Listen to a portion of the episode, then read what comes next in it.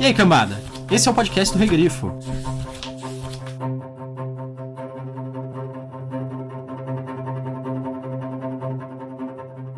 Eu sou Gustavo Domingues, também conhecido como Regrifo. Eu sou a Thaís Prioli.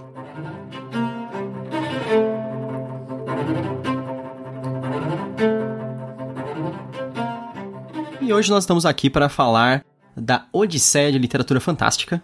Você tava esperando o Witcher, mas não vai ser o Witcher. É, não é sacanagem não, mas é que a gente realmente tinha planejado fazer o Witcher essa semana, mas como a gente gostou pra caramba do evento, a gente quis fazer um podcast para falar sobre a nossa experiência no evento, que foi bem legal. Então, esse episódio hoje vai ser um episódio mais, mais tranquilo, mais curto. Não vai ter área de spoilers também. Você pode, você pode ouvir o episódio inteiro. Não tem spoilers sobre a Odisseia, né? Não, acho que não. Acho que não, né? Ninguém morre no final, ainda bem. É. a gente vai contar sobre como foi a nossa experiência, por que, que a gente acha que vale a pena ir na Odisseia, esse tipo de coisa. E por que que outros estados também deveriam fazer isso? Ah, tá. É- essa é uma ideia fixa da Thaís, mas a gente vai elaborar depois. Sim.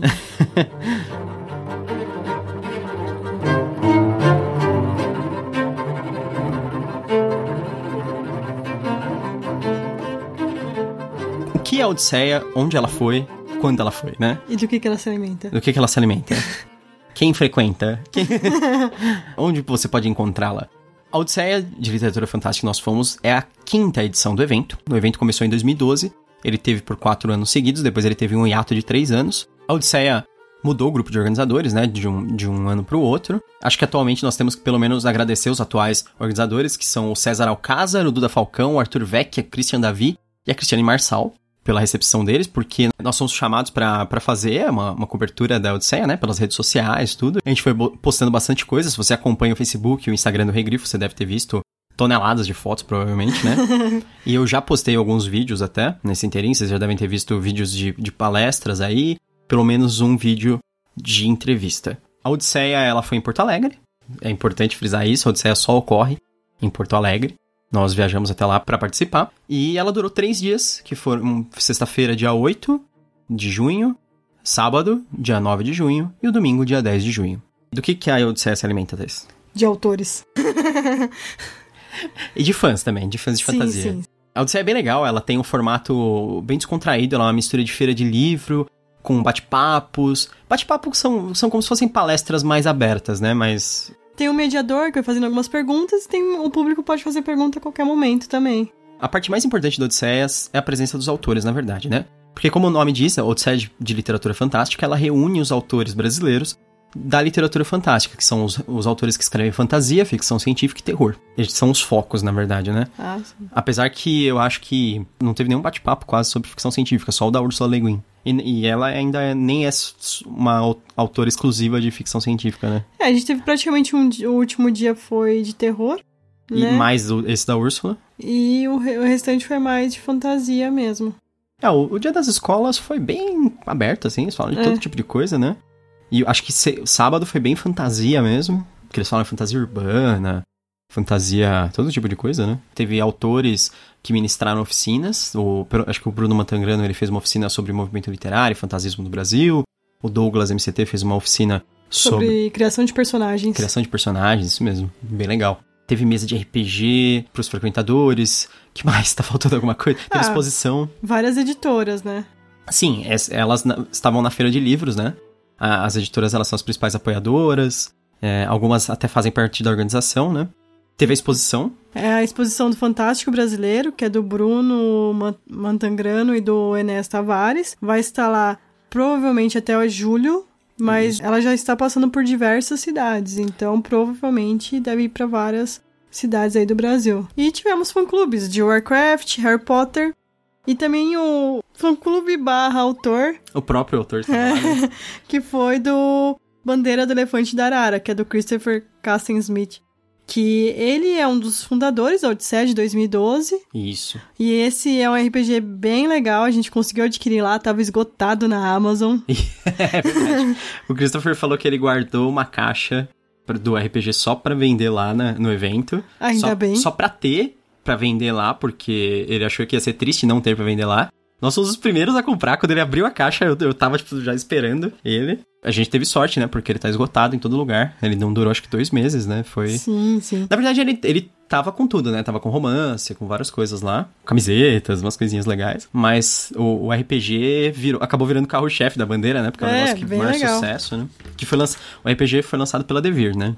Uma coisa que eu gostei bastante do evento, que eu achei bem importante, e que eu acho que isso é o principal que deveria exportar para todos os estados.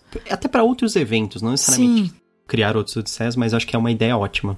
Antes do evento, eles distribuíram livros Hum. relacionados aos autores, aos tradutores que estariam lá, para as crianças das escolas públicas de Porto Alegre conseguirem ler antes e discutir com eles lá no dia. Sim. Isso foi legal porque aí elas não chegaram num, num lugar assim totalmente perdidas do assunto e tinha um bate-papo sobre uma coisa que elas nunca ouviram falar ou Não fazem eles ideia do que, que é. não... Isso, que eles não conhecem nada. Eles tinham tido contato já com os livros, então eles tinham lido esses livros, eles tinham consumido, discutido já em sala de aula, parece que em algumas salas eles tiveram já pré-discussões, digamos assim. Sim. E depois eles tiveram contato com os autores desses livros ou com os tradutores desses livros também. E que perguntas que elas faziam, né?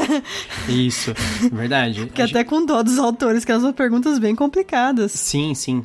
Eu até comentei no- no- na minha entrevista com o Christian que saiu que eles fizeram umas perguntas extremamente, assim, eu acho, sofisticadas pra, Pra idade pra deles. idade deles. Bem complexas. Às vezes eles queriam saber não necessariamente de uma coisa que, que os autores achavam que eles queriam saber, sabe, em geral. Então eles pegavam o pessoal de surpresa, mas assim, era uma surpresa boa em geral. Sim, ótima. E foi um evento que foi o dia todo, né? É, foi o dia todo. Dia todo, é. Praticamente o dia todo que tive, teve escola. Só no fim que não, porque foi a abertura É isso. realmente da Odisseia, né? É, aí a gente só tem que falar um negócio rapidinho da abertura, que foi bem legal que a abertura, ela teve uma homenagem para os autores que participaram já da Odisseia, que eram muito queridos do grupo que faleceram. Isso. Também teve o troféu troféu Odisseia. 2018, que foi concedido a Simone Sauersig. Espero que esteja falando o nome dela certo, porque é difícil de falar o sobrenome. Mas o troféu, ele não é um troféu por um livro específico, ele é um troféu por conjunto da obra. E a, a Simone, pra quem não conhece, Simone Sauersig, ela é uma, uma escritora, assim, bastante consagrada. Escreveu mais de 20 livros. Uma pessoa, assim, que entende muito, muito de literatura, tem um contato muito legal com todo mundo. Então eu acho que foi muito merecido pelo conjunto da obra o, o troféu dela. É, e o legal do evento é que você tem contato com essas pessoas. Ela esteve lá todos os dias. Sim. Batendo papo com todo mundo. É verdade, Todos exatamente. os autores estiveram lá dessa maneira. Então, você consegue fazer contato com, com diversos autores. Muitos deles acabam saindo com ideias de fazer coisas Sim. em conjunto. Sim, isso é bem legal. Inclusive, a gente até descobriu umas histórias bem legais sobre a Odisseia em geral, que a gente nem sabia de gente que a gente já conhecia, né? Teve um lançamento muito legal dessa, dessa Odisseia, que foi um livro O Fantástico Brasileiro, o insólito literário do romantismo ao fantasismo. Esse livro ele foi feito em conjunto entre o Bruno Anselmo Matangrano e o Enéas Tavares. Ele é um livro que ele estuda a história da, da fantasia brasileira, esse movimento mais recente, né, da do, do fantástico brasileiro. Não só fantasia, né, ficção científica, terror, tudo. E esse livro, por que, que ele foi lançado na Odisseia? Porque esse livro é um filho da Odisseia, praticamente. Nove meses atrás, não. meses- não literalmente.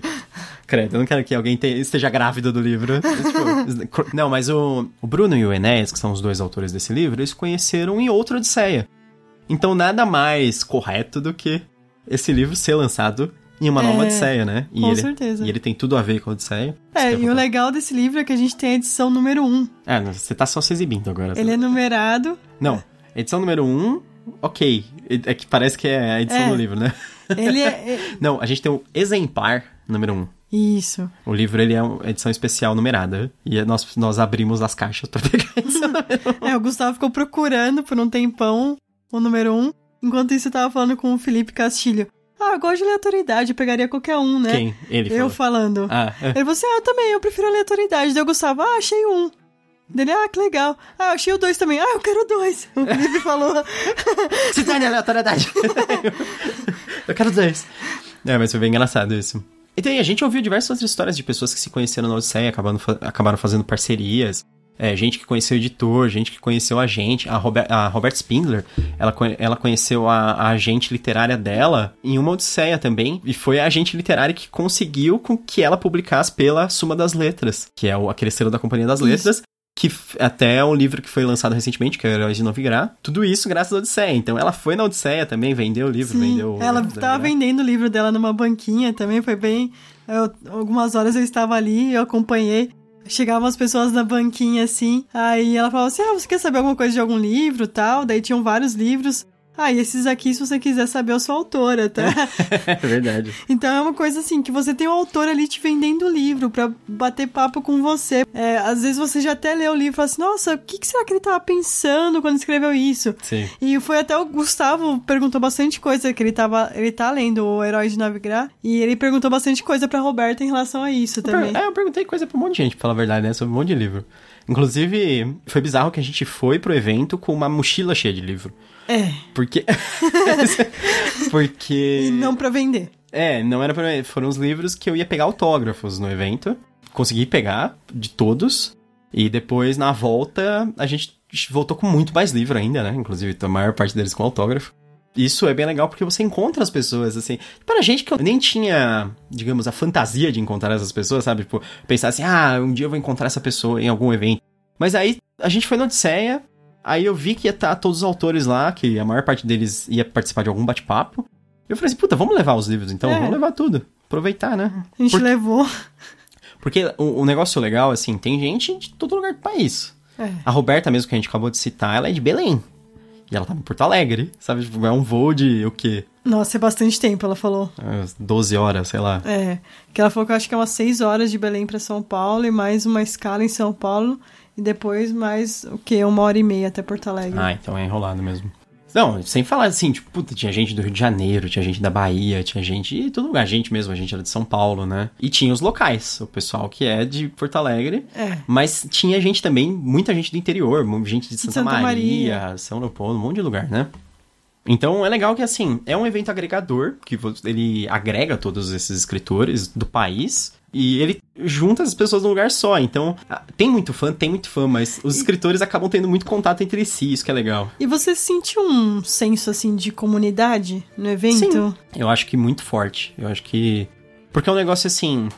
A gente, fácil. já, a gente já havia ido em bienais. É Sim. bem diferente de uma bienal. É que Bienal é aquele negócio, né? Tem aquelas cabines fechadas, né? Quadradinhas, como se fossem lojas de shopping. Cada um fica ali no seu. É, fica meio isolado. e você- é longe tudo, né? É, as pessoas assim, tipo, ah, tem, tem um escritor aqui legal de uma editora pequena, aí depois tem, tipo, uma saraiva gigante, É. e um stand do submarino, e depois tem o outro escritor, tudo longe pra cacete, sabe? É, e lá não, era um salão grande, né? Em que todos ficavam no mesmo lugar, as editoras em si, os escritores. A feira de livro eram, eram mesas, né? É. Isso mesmo, E não assim- tinha paredes. Às vezes a pessoa tava sozinha, você, ah, você pode vir aqui me ajudar a vender um livro? Ficar aqui enquanto eu vou ali fazer tal coisa? É. Eu mesma fiquei na banquinha da Dark Side uma, um tempinho. É, Eu fiquei na da Morro Branco, é, você ficou na da Aquário também, né? Da Aquário. Sim, nós estávamos lá pra co- cobrir o evento, fotografar tal, mas a gente vendeu o livro, ficou de olho, e, tipo, enquanto tava tendo evento, enquanto as pessoas almoçavam, essas coisas, porque, sei lá, no fim das contas todo mundo era, era amigo, né? Então. E no final do dia, de todos os eventos, o pessoal saía junto. Sim, que foi bem legal também. Foi, foi, a gente foi na taverna. Apesar que não tinha hidromel, que todo mundo falou, não, toma aí hidromel na taverna, mas não tinha, infelizmente. Não, e a gente ficou esperando umas duas horas pela batata frita. É, foi bem chato, mas a cerveja veio rápido e era boa. A eu- noite que a gente foi no karaokê, E eu tenho um vídeo. Tá, você não precisa ficar contando essas coisas. ok.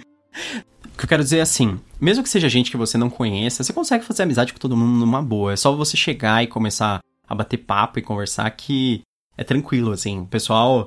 Ninguém assim rejeita ninguém, sabe? Não é um negócio fechado, assim, tipo, de ah, não, é, eu tô, dá licença, eu tô conversando com essa pessoa. Tipo, todo mundo É. é bem aberto, assim. Claro que você não pode chegar também cortando a conversa dos outros, né? você vai chegar assim e interromper uma pessoa porque você quer muito falar com ela. e Aí também já é falta de educação da sua parte. Mas. com, É. com, com tranquilidade, bom senso, você conversa com todo mundo numa boa. Você falou em educação e quem me impressionou muito foi o Thomas, Ah, sim. O Thomas, que foi o convidado internacional. que escreveu Rex. Ele é o Thomas Olderhelvet. E isso, tem dois vídeos dele já no canal. Isso. e vou- ainda vai ter entrevista. Isso, eu vou colocar uma entrevista bem legal. Que muito engraçada, inclusive, mas. É. Ele é muito engraçado, né? Ele é. Até no primeiro vídeo, que foi da abertura, ele contou uma história muito engraçada com o George Martin. Sim, se vocês quiserem dar uma olhada lá no vídeo que tá no canal. Mas eu vou resumir a história. Basicamente, ele tava em Santa Fé e o George Martin tinha lido Rex, tinha adorado e chamou ele, assim, a, a assessora do George Martin chamou o Thomas, falou: Ah, você quer conhecer o George? Não sei o quê. O Thomas, lógico. Super fã dele, lógico que eu quero conhecer. Aí o Thomas foi encontrar o George Martin num museu de arte moderna que o George Martin é dono do museu. Tava tendo uma festa e é um museu grande, assim. O Thomas disse que chegou lá e o museu era todo bizarro, cheio de exposições, assim, meio assustadoras e opressoras e não sei o quê. E aí o George Martin falou: Ah, vem cá, vou te levar num lugar aqui, vem, vem dar uma olhada nesse lugar. Uma e salinha. Aí, uma salinha. Aí ele levou o Thomas isolado, assim, começou a apresentar as coisas pro Thomas, né? Várias uhum. coisas. E aí levou ele pra essa salinha e falou assim: ah, fecha a porta aí, fecha a porta. Aí o Thomas, meu Deus, o que que tá acontecendo aqui, sabe? Ele sozinho com, com, com o George Martin numa sala. Então tinha uma caixa no meio da sala, assim, como se fosse uma máquina, e o George Martin fala para ele assim: Isso aqui foi uma, uma coisa que eu mandei fazer só pra mim. Vem cá ver. E aí o, o Thomas já. Meu Deus, que, que raios é isso? Aí o George Martin ele pega e aciona um botão da caixa. E aí sai um monte de lasers da caixa. E aí o George Martin começa a tocar os lasers, porque os lasers são como se fossem as cordas de uma harpa. então o Thomas viu o George Martin tocar uma harpa laser. como se fosse a coisa mais legal do mundo. Teve várias histórias que ele contou de outros autores também, mas a gente não vai ficar aqui falando só isso. Sim, sim. É, o Thomas é um cara bem viajado, né? Ele ele acabou conhecendo um monte de autor internacional por causa disso. Ah, Apesar disso, ele é um cara. Das, por conta da, das viagens que ele faz, uma é book tour Sim. e outras de premiações, né? Que ele ganhou o Go Awards. Isso, um isso, ele ganhou o Go Awards. Engraçado, e, o, e a pessoa que fez a, a, as entrevistas com ele lá, que é o Christopher, ele é, ele é finalista de um Hugo, né? Isso, também. o Christopher, que é, ele é americano, mas ele mora aqui no Brasil já faz muito tempo, é brasileiro. Sim, praticamente. Também. Foi o Christopher que mediou, né, os, os eventos do Thomas, as duas entrevistas. Foi bem engraçado, assim. Isso aí a gente não vai contar tudo, porque vocês podem até assistir ah, nos sim. vídeos, né? Aproveitem, porque foi muito legal. E o que, que você gostou mais na Odisseia, desses pontos todos que a gente falou? Ah, foi encontrar os autores, com certeza.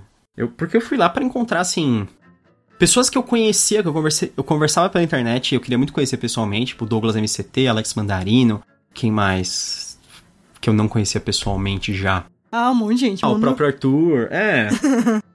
Pessoal, assim. E eu conheci muita gente nova legal. Conheci a Roberta Spindler, Marcela Rossetti, conheci a Simone, Saurici, tipo, fiz entrevista com todas elas.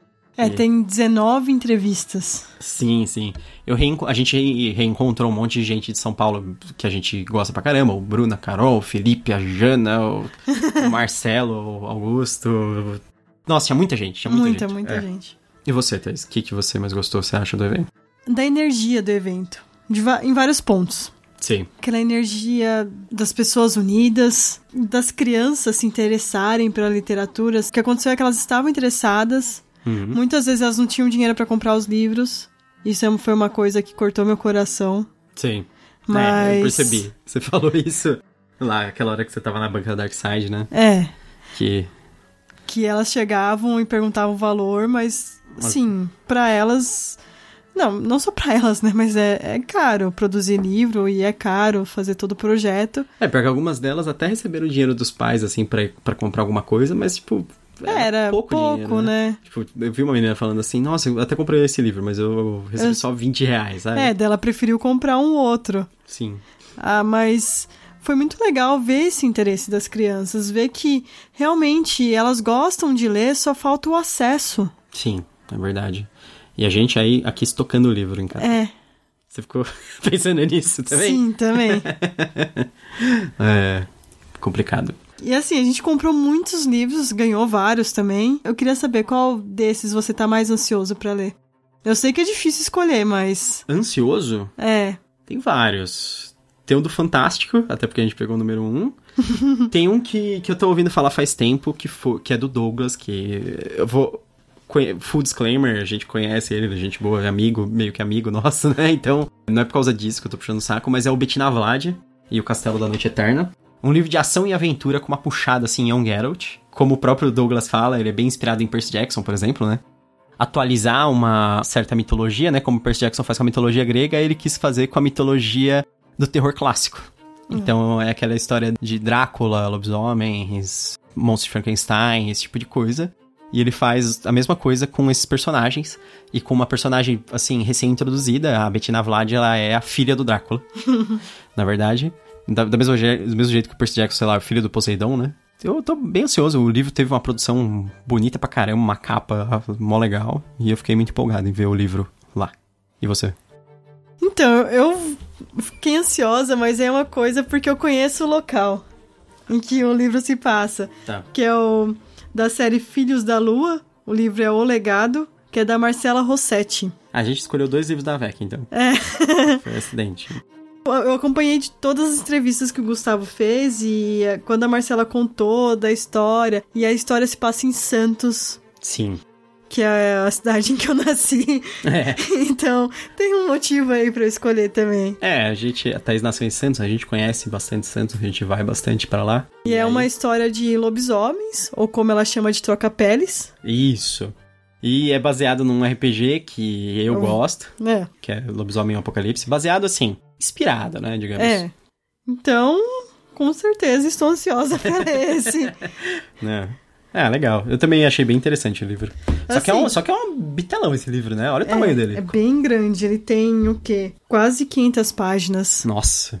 Escreve pouco a moça. E eu achei muito legal a história de como ela começou a escrever e tal, mas isso vocês vão ver na entrevista. Não ah, vou dar é. spoiler aqui da entrevista, é, não. É verdade, tem entrevista Não é porque não é a livro que eu vou começar a dar spoiler. Isso. Mas eu fiquei empolgado com muita coisa. Eu fiquei empolgado de ter pegado... Não, tudo que a gente tá, eu fiquei empolgada. Que eu posso dizer é assim, no fim das contas, valeu muito a pena ir no evento. Foi um evento super divertido, muito produtivo. Foi cansativo? Foi, porque a gente tava lá tentando ver o máximo de coisas possíveis, isso é complicado. Eu não consegui assistir um monte de bate-papo que eu queria, infelizmente. Mas eu consegui um monte de entrevista que eu queria, felizmente. É, Faltou ainda um monte que a gente não conseguiu. Faltou. É, eu precisava de uma semana ou mais para conseguir é. entrevistar todo mundo que eu queria. Encontrei muita gente que eu queria encontrar pessoalmente, foi super divertido, saí com as pessoas, foi legal pra caramba. Comprei muito livro, que é coisa que eu gosto. Então, assim. pra comer churrasco. Comi churrasco, comi X. que a gente aproveitou pra. Conhecer Porto Alegre. Isso, conhecer Porto Alegre envolve também comer as coisas típicas ali, né? É. Pra quem lê muito, pra quem é fã de li literatura fantástica, não, não precisa ser literatura fantástica brasileira especificamente, assim, não, não separe as coisas. A qualidade é a mesma, praticamente. Esse, o pessoal que tava lá era tudo profissional, os autores, era gente que escreve pra caramba. A maior parte das pessoas lá eu já consumi alguma coisa de livro deles, ou conto, ou noveleta, tanto faz. Todos, pelo menos que eu conhecia, escrevem bem. Bem mesmo, assim, escrevem muito bem. É, por mais que a gente não tenha consumido, a gente sabe de pessoas que consumiram e que falam muito bem. A gente ouviu de pessoas confiáveis, né? Que eles são muito bons. Eu acho que, assim, se você é fã de fantasia, vale muito a pena você ir no evento. Eu sei que pode ser complicado se você for de outro estado, esse tipo de coisa. A gente encontrou gente que, que é, é só fã e que veio de São Paulo, é. né? Pra lá. Às vezes vale a pena, você faz uma viagem já turística junto, né? É, aí a oportunidade de você conhecer Porto Alegre, às vezes até dar uma esticada ali para Serras Gaúcha, Gramado. Sim, sim, exatamente. Eu gostaria muito que houvessem mais eventos assim, que tem esse nível tão pessoal que a Odisseia tem. É, eu acho que você falou a palavra certa, esse é uma coisa bem pessoal. Porque quando a gente tá tentando dividir, eu acho que, na verdade, eu pensei na outra palavra antes. Porque quando a gente tá falando da Bienal, eu pensei, a Bienal é um negócio muito impessoal. É. É uma coisa assim meio profissional, assim, tipo, a gente tá aqui para vender, a gente tá aqui para anunciar nosso, nossa marca, nosso produto. Porque assim. Não a... que as editoras não estavam lá para vender e anunciar a marca, mas era é diferente. Elas estavam lá para fazer contato com, os, com o público e vender, é. sabe? Não é para cravar uma bandeira no solo, como parece que é a Bienal, assim, porque na Bienal é, é uma coisa assim desesperada. Você vê lá o, o stand da que nem eu falei da Saraiva várias vezes, da, do Submarino, esses lugares, os caras querem fazer um negócio exagerado, chamativo, que todo mundo vai lá, um monte de bandeira, promoção, desespero, sabe? É, fila, fila para comprar, sabe? É, Olha a roleta. É, roda a roleta. Lá eu vi um negócio assim mais tranquilo, assim mesmo, que você você tá lá para bater papo sobre os livros. Você compra os livros? Você compra os livros, lógico. Todo mundo tinha máquina de passar cartão. Podia passar cartão em qualquer lugar. Mas você tá lá pra para bater papo, falar com o autor, pegar autógrafo. É coisa assim, é exatamente isso, é pessoal, assim. Eu acho que você definiu bem agora. Dessa vez, é pessoal. e não é uma vingança. Bom, e agora a gente tá aguardando a Bienal. Nós provavelmente vamos alguns dias, não todos, porque são muitos dias. A Bienal vai ser em agosto. E isso vai ser em São Paulo. A Bienal ela vai do dia 3 de agosto até o dia 12 de agosto. Então- Nove dias de muitos livros. Nossa, bastante tempo. Meu É. Deus do céu. E ela, e ela todo dia vai até às 10 da noite, eu acho bizarro isso. É, é tipo das 9 às 10. É que, é que durante a semana tem muita coisa profissional na Bienal, sabe? Editoras fazem contato, essas coisas. Aí no final de semana vai o público arrebentar a boca do balão lá, comprar desesperadamente. Espero eu. Espero, é. é bom que venda livro mesmo. E bastante livro de fantasia. Fantástico. Nacional. Enfim, foi uma experiência única, assim. Foi uma das melhores viagens que a gente já fez, né? Provavelmente. Como toda viagem legal, divertida em geral, tipo, ela é cansativa e recompensadora.